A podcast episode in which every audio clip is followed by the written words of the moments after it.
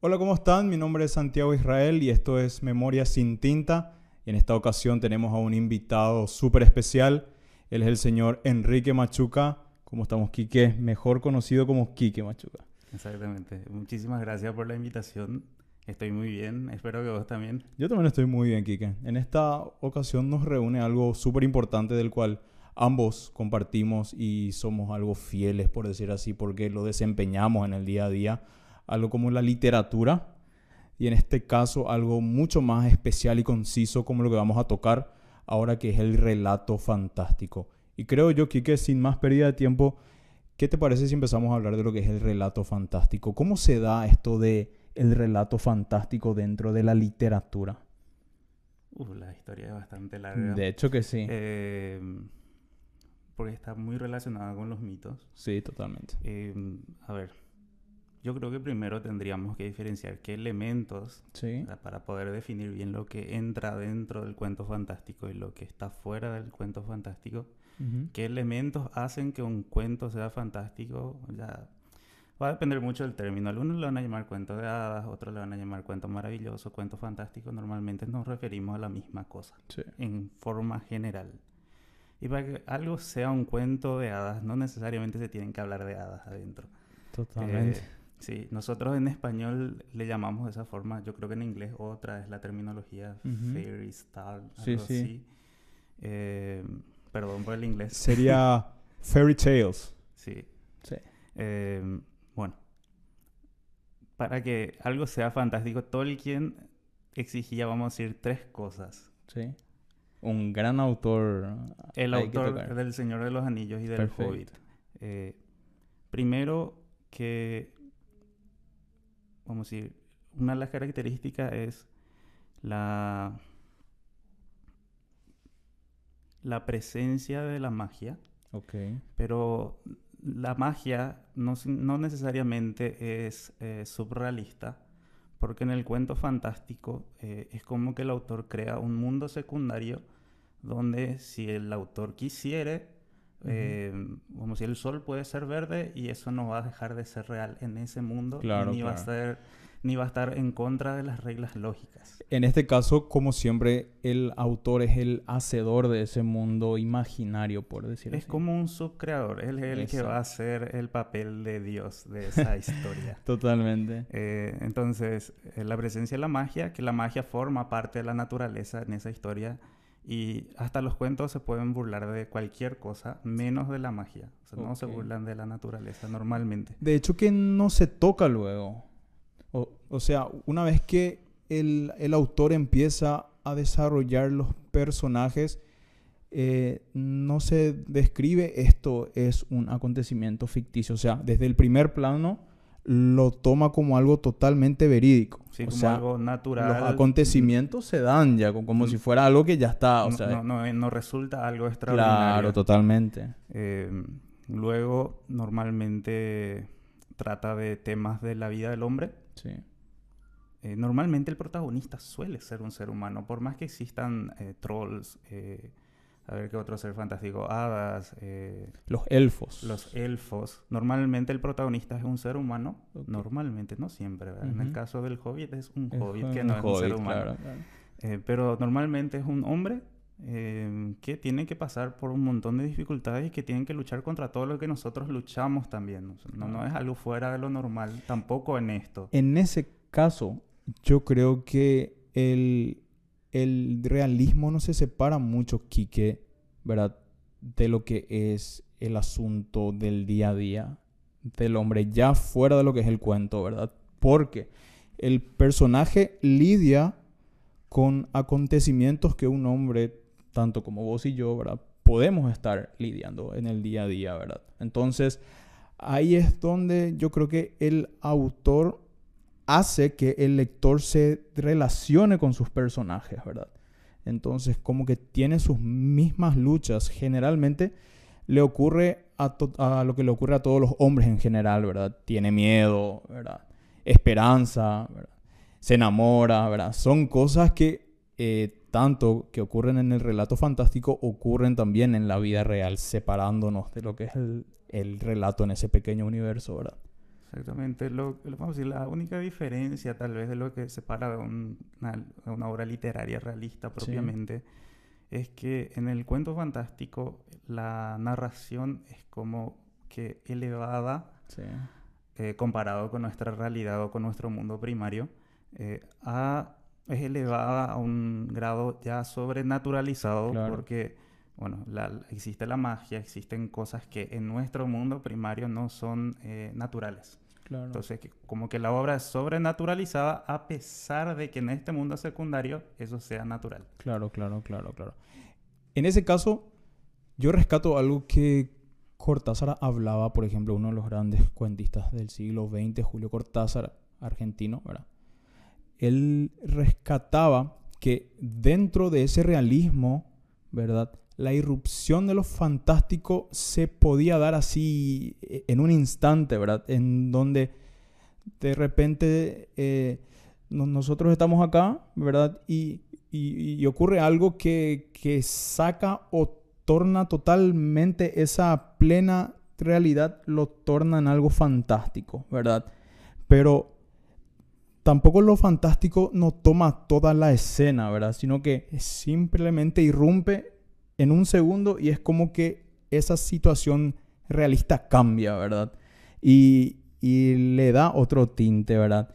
Y es ahí en donde nosotros habíamos compartido incluso en el relato fantástico se da esa sensación de, de tensión constante, ¿verdad? En donde algo va a suceder, ¿verdad?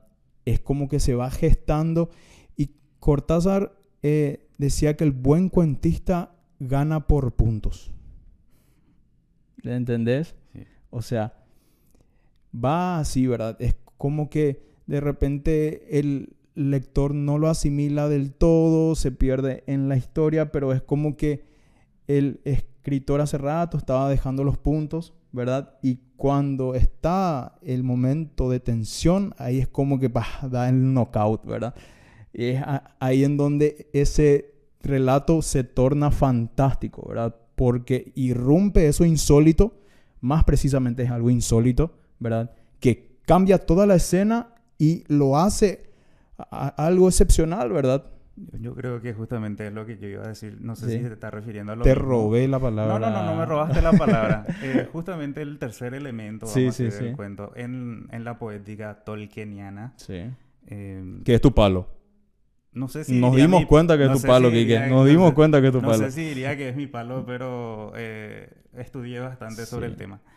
Eh, el tercer elemento sería la eucatástrofe, algo que, un término que inventó Tolkien, pero es parecido a lo que normalmente en otro tipo de obras literarias se llama eh, Deus ex machina, donde, vamos a decir, está sucediendo un montón de cosas malas dentro de la obra y luego vamos a decir, la historia da un giro para el lado bueno ah, y termina con un final feliz. Un requisito para que eh, sea un cuento fantástico según Tolkien es que tenga el final feliz. Pero eso es algo más moralizador, eh, Porque existen, existen autores que no sé si, si estarían muy de acuerdo contigo. Yo soy uno de ellos. Yo, estoy, soy muy de, catástrofe, generalmente. Yo, estoy de acuerdo con... Bueno, yo estoy hablando dentro del cuento fantástico propiamente, ¿verdad? Porque yo, por ejemplo, soy fanático de las obras eh, trágicas. Entonces... Eh, eh, lo que quiero decir nomás es que no, no me estoy refiriendo a todas las obras literarias en general. Bueno, eh, Tolkien piensa lo mismo y Vladimir Prop también, que es un autor ruso, bueno, comunista. Él escribió los 33 elementos de los cuentos fantásticos. Y él pone 33 elementos que normalmente no todos los cuentos tienen los 33, pero en general sí siguen un orden específico. Y si comparamos obras eh, fantásticas normalmente vamos a encontrar esa estructura, donde al principio hay un problema que surge o una carencia inicial, luego vamos a decir el héroe sale de casa, ya sea para hacer una misión o para ir a la guerra, luego va, él encuentra dificultades, es perseguido, regresa a su casa, eh, vuelve a salir, es perseguido nuevamente. Eh, Se da toda una serie de sucesos. Y al final normalmente termina con, eh, vamos a decir, suplir la carencia inicial o una boda. Que normalmente es lo que sucede en la mayoría de los cuentos fantásticos. Siempre termina al menos con un final feliz. Un final feliz. Eh, y a mí me parece bien porque hay, hay obras, por ejemplo, que tienen algo de tintes fantásticos. O sea, hay la presencia de magia o de cuestiones que no son naturales, como en Alicia, eh, en el País de las Maravillas. Pero es, eh, ese tipo de cuentos no entra dentro de la categoría de cuentos fantásticos porque en realidad Alicia lo que tenía es una pesadilla. Claro. Eh, o los viajes de Gulliver, por ejemplo. Por más que estén los liliputenses, que, que son seres pequeñitos. Sí. Y tampoco entra dentro de la categoría de un cuento fantástico. por, por, eso me parece genial que estos autores hayan puesto estas cosas Pueden ser que sean eh, cuentos, vamos a decir, con cierta fantasía, pero no dentro de lo que seríamos, eh, sería llamado cuento fantástico propiamente. Y está lo otro que se puede, se puede decir también que es el realismo eh, mágico, por ejemplo, digo bien, ¿verdad? Del cual se explotó bastante Gabriel García Márquez y entre, entre otros, ¿verdad? Y, pero como habías mencionado eso. Se, se, habló también en cierto punto de lo que fue el decálogo del buen cuentista de Horacio Quiroga, ¿verdad? Que entre uno de sus puntos se mencionaba que hay que contar la historia eh, dentro de ese pequeño mundo. Eh, lo estoy parafraseando así mal, que ¿verdad? Ah, hay que, Sí, hay que contar, ¿verdad? El relato como si vos fueras uno de los personajes dentro de ese pequeño mundo, ¿verdad? O sea, él agarraba y decía que no tenías que salirte ni a diestra ni a siniestra para encontrar esa esfericidad que también hablaba Julio Cortázar, que era requisito fundamental de lo que es el cuento, ¿verdad? No había que salirse de esa esfericidad. Y todos los personajes tenían que tener una participación tal cual, de principio a fin, ¿verdad? Ya, si se excede de eso, sería una novela, como dijeron los, los franceses o en términos españoles, una noveleta, ¿verdad? Que ya se extiende las páginas. Y a eso que, eh, a eso que quería llegar, Quique, que yo creo que este tema de la eh, sinteticidad de los relatos se empieza a dar en el ambiente gótico y más especialmente con Poe. el terror que existe, característico de lo que es el movimiento gótico, se da, ¿verdad? En unas páginas bien contadas, en donde la tensión está bien medida, en donde la irrupción de lo fantástico está así eh, totalmente puesto en simetría, por decirlo así, ¿verdad? En, entonces, yo creo que se da eh, en ese siglo XIX, más o menos, ¿verdad? En donde empiezan eh, los, eh, los autores como Poe, ¿verdad? A irrumpir justamente en, sucesos extraordinarios, ah, ¿verdad? ese tipo de estructuras empiezan a ser quebradas ya. Empiezan a ser así y por sobre todo empiezan a sintetizar lo que son las páginas, ¿verdad? O sea, un cuento puede tener cinco, seis páginas, ¿verdad? Pero ser un cuento perfecto, ¿verdad? Donde justamente, ¿verdad? Nada se sale de ese estado simétrico y bien medido, ¿verdad? Ahora, eh, existen autores que si, eh, siguieron escribiendo así largo, ¿verdad? Eh, por ejemplo, Henry James fue un buen cuentista, ¿verdad? Pero que se excedían sus páginas, ¿verdad? Pero no por eso dejaba de tener la precisión que Poe tenía con respecto a sus relatos, ¿verdad? No necesariamente el número de páginas cuenta, ¿verdad? Sino que qué podés lograr hacer con esas páginas, ¿verdad? Entonces, creo que ahí, ¿verdad? Lo fantástico tiene que ser bien tratado, porque si se exagera, creo que nos no salimos de, ese margen, ¿verdad? Y creo que ahí se pierde más o menos la esencia. ¿O qué vos pensás, Kike? Pienso, pienso que sí. ¿Verdad? sí, sí. Entonces, eh, todo ocurre como tiene que ocurrir porque de una forma contraria eso se pierde. Ahora, vos, autores que, que, decís que, que lograron el cuento fantástico así. Ah, más actuales. Y Porque la mayoría, de preferencia tuya. Claro, los cuentos fantásticos en su mayoría al menos los tradicionales eh, fueron transcripciones de cuentos populares que se, se transmitieron de forma oral. Eh, entre estos que, que normalmente se tienen en cuenta vamos a decir está Andersen me acuerdo su apellido eh, los hermanos Grimm. Grimm y esos son los cuentos populares tradicionales. Ahí vamos, a encontrar dentro de, la lista de los cuentos que ellos transcribieron o quizás adaptaron. Los hermanos Green hicieron mucha adaptación. Eh, los cuentos como Caperucita Roja, Cenicienta, Blancanieves, El gato con botas. Y a veces en ambas versiones. Andersen, por ejemplo, eh, pone una versión de bastante macabra de Caperucita Roja, creo que antes de él hubo otra que era peor otra vez. Sí, sí, sí. Eh, un francés que no recuerdo el nombre eh, ahora mismo. Pero en esta versión, la primera, la versión francesa, eh, Caperucita es devorada por el lobo y antes de ser devorada come la carne de su abuela. o sea, esto, por ejemplo, ya sale de la categoría de cuentos fantásticos. es algo más parecido a, algo gótico, como mencionaste anteriormente. Eh, pero, vamos a decir, ya las versiones adaptadas, Anderson adapta, pero me parece a mí que los hermanos Green adaptaron mejor, al menos esta versión de Gaperucita. Eh, son de transmisión oral. Ahora, quienes cumplen normalmente con estas características y son, eh, vamos a decir, autores más actuales, yo pondría, por ejemplo, a C.S. Lewis, el autor de las crónicas de Narnia. Eh, Tolkien mismo. Tolkien.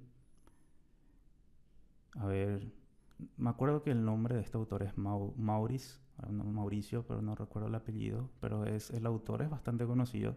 El apellido es bastante difícil de acordarse. Eh, ¿Dónde viven los monstruos? No sé si te acuerdas vos, el autor. No, no. no, Yo me acuerdo que su nombre era Mauricio o Mauricio, era castellanizado, pero no recuerdo el apellido. Pero la obra conoces. Se hizo una película y todo el cuento. Hay uno de los grandes que es Maupassant también. Guy de Maupassant, uno de los que también sembró el género y lo desenvolvió como ningún otro. Y de acá, unos que dicen que el discípulo más fiel de Poe es Horacio Quiroga, por ejemplo, ¿verdad? No sé si, si tuviste la oportunidad de sí, sí, él, él, es el Po eh, hispano. Él es el Po de, esta parte de América, ¿verdad? Sí, sí, sí. No, y de, hecho que causa esa misma, esa misma eh, tensión que Poe nos acostumbra siempre a, a, a tratarnos en su literatura, ¿verdad? ¿Vos consideras eh, Horacio Quiroga como escritor fantástico? Yo creo que tiene obras muy buenas, pero que son de, ese tinte fatalista. Sí, o sea, yo, yo al menos por, bueno, como yo soy seguidor de la poética tolkieniana, al menos en este aspecto, y de prop también. Entonces yo los cuentos de Horacio no suelo eh, meter dentro de la categoría de cuentos fantásticos por más que a veces tengan un toque eh, de fantasía, ¿verdad? Pero yo, yo me meto más por el lado de que Horacio quiero ser escritor gótico o al menos... Sí, sí, sí, sí. Por ejemplo, e, esto que el señor tenía una esposa, ¿verdad? Y esta señora se empezó a enfermar de a poco y estaba postrada en cama. ¿Verdad? Eh, y nadie sabía por qué ella estaba así y de repente ya en el desenlace descubren que en la almohada habían como una especie de tentáculos. Y e, era como una cosa sobrenatural le estaba absorbiendo la energía y cosas así. O sea, Horacio Quiroga reproduce fielmente el estilo gótico, ¿verdad? Es como un Poe, ¿verdad? Eh, por ejemplo... sí, sí tiene elementos de fantasía. O, eh, cuando, cuando, yo digo fantasía, no me estoy refiriendo necesariamente a cosas que... Claro, que son sobrenaturales. Claro, o sea, eso, que estás por encima de la naturaleza de nuestro mundo primario, trae ellos hago esa diferencia. Claro, claro. Eh, porque eso no es mentira eso. Claro, eso famoso se dice por las cuentas. Ya es demasiado fantástico. No, y, no, ¿verdad? Porque en, en, los mundos donde se desarrollan estos tipos de cuentas, normalmente esto es normal. ¿Qué te iba a decir? ¿Sabes por qué me parece también? Ya habíamos hablado nosotros que, vamos a decir, el, relato fantástico está muy relacionado con el mito. Y eso es bastante claro en, si tenemos en cuenta, por ejemplo, cierto simbolismo de los cuentos, inclusive esos cuentos que ya fueron adaptados. Porque muchos de estos cuentos tuvieron origen ya en la época del paganismo y luego se cristianizaron el cuento de Caperucita Roja, por ejemplo, es como un ritual de iniciación de la vida de la niña a la vida de la mujer. Ok. Entonces, eh, en ciertos rituales paganos se ofrecía una especie de eh, sacrificio o una ofrenda a Dios y eh, la persona iba a entregar esa ofrenda. Esto en las primeras versiones del cuento de Caperucita normalmente se ve en las cosas que ella le lleva a la abuela. O sea, la abuela es como la representación divina y ella tiene que hacer su viaje hasta, vamos a decir, la representación divina y ofrecerle sus ofrendas, valga la redundancia. y, y, eso, ahora, eh, eh, en las versiones adaptadas ya al cristianismo, Caperucita lleva vino y pan. Que es como al menos en las, en las religiones cristianas, vamos a decir, de tradición milenaria, eh, es el rito de iniciación prácticamente a la vida cristiana, es la comunión o, la, el consumir los... ¿Se occidentalizó, se puede decir? O sea, ya eran cuentos occidentales, solamente que eran paganos. Yo digo cristianizó porque ya, vamos a decir, tomaron esos símbolos del sacrificio, pero adaptaron a lo que eh, representa el sacrificio cristiano. ¿Sabes por qué te digo eso? porque yo creo que una de las obras también herencias, las mil y una noches.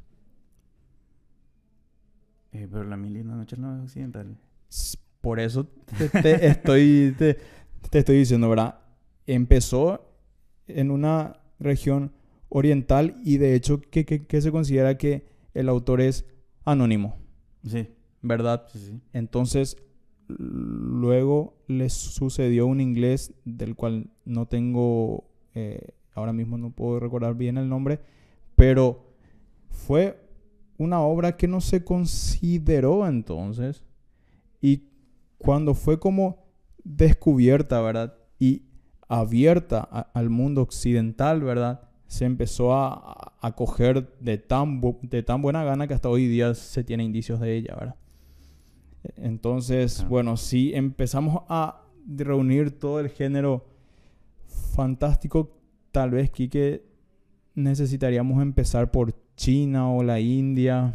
En todas partes. ¿Verdad? O sea, como algo milenario si estamos hablando de las primeras civilizaciones. Y vos sabes que hay cuentos en común. A mí, por ejemplo, en mi trabajo de tesis, ¿verdad? Que fue sobre cuentos. Eh, me tocó analizar un cuento eh, que se llama La doncella guerrera. No es más que un cuento, era un poema medieval que es parecido a la historia de Mulan. Ah, mira. Es una... Es, es la menor de siete hijas de un conde que no pudo tener hijo varón. Él tenía que ir a la guerra y no podía ir por edad, pero tampoco tenía hijo varón a quien mandar. Entonces, la menor se viste de... Eh, como si de varón se corta el pelo, se viste varón y va a la guerra. Eh, bueno, ahí ah, sucede casi, es casi lo mismo. Eh, un príncipe le, le, vamos a decir, sospecha de él o de ella, porque en, ese momento ella está travestida, o sea, está vestida de hombre. Y em, ella tiene que pasar por ciertas pruebas, luego es descubierta y ella regresa a su hogar y una vez que regresa a su hogar, el príncipe va y le piden matrimonio y termina en boda. Bueno, eh, esta historia existe ya anteriormente en China. Pero se occidentalizó al paso de lo que es el tiempo. Capaz se occidentalizó o capaz eh, tuvieron un mismo origen y vamos a decir, se dividió. Porque así como... Cada uno en su... Claro, así como sucedió también, sucedió también en, en, Rusia. En Rusia hay una versión de Blanca Nieves, donde eh, una Sarina, creo que se le dice Sarina a las princesas ahí, nazarina es envenenada por una monja que le da una manzana envenenada y 12 guerreros eh, que disputaban por su amor, eh, eh, vamos a decir, intentan rescatarla. Es tal cual. Es tal cual Blancanieves también. Si te das si, cuenta. Si, no, vamos a decir, si no hubo influencia entre ambas, tuvieron un origen en común y cada uno, vamos a decir, tuvo después una versión. Claro, claro. O capaz se adaptaron a cada región. Porque eh, vamos a decir, hablando ya del mundo cristianizado, muchos de estos cuentos se adaptaron o tuvieron otras versiones, inclusive tomando como referencia la Biblia. Muchos de estos cuentos nosotros podemos hacer un análisis comparativo con historias bíblicas. Em, a ver, el Cenicienta, por ejemplo, creo que es el caso más fácil. Yo hice un análisis con mis alumnos del cuarto grado y ellos hicieron sin ayuda mía una comparación con la historia de la redención y con la historia de Moisés. Ah. Eh, hicieron solitos, o sea, yo les dije que comparen con, eh, con otra historia y ellos... O de repente con otras culturas que se separan, como es el caso de Prometeo y Jesús. Sí, son historias semejantes, me está diciendo. ¿Verdad? Sí. O sea, por la paga ¿verdad? De querer entregar al ser humano algo así como el fuego, ¿verdad? Entonces, tiene que pasar por un, castigo. Claro que eh, Prometeo tuvo la intención de engañar a Zeus y después dos veces, ¿verdad? Entonces, bueno, fue ese castigo que después fue encadenado y venía un águila y le comía los intestinos, ¿verdad? Cada dos días. Otra versión dice que ah, cada una noche, ¿verdad? Y que después el intestino se regeneraba para que otra vez, ¿verdad? Entonces, son cosas que se encuentran en común y de repente pasa ahí por la, por la literatura y tradición de la región que la reproduce otra vez, ¿verdad? Claro. Pero si nos ponemos hablar de esto, Kike, vamos a tardar. extendernos demasiado. Así que yo digo para dejarlo en una próxima ocasión. Está bien. Desde ya te, te agradezco muchísimo, Kike, por la oportunidad de estar aquí. Espero que no sea la primera y última vez. O sea, fue la primera vez, pero espero que no sea la última vez. Y ahí también te invitamos para el próximo podcast que vamos a tener a otro invitado. Fue un honor y nos vemos eh, prontamente. Muchas, gracias.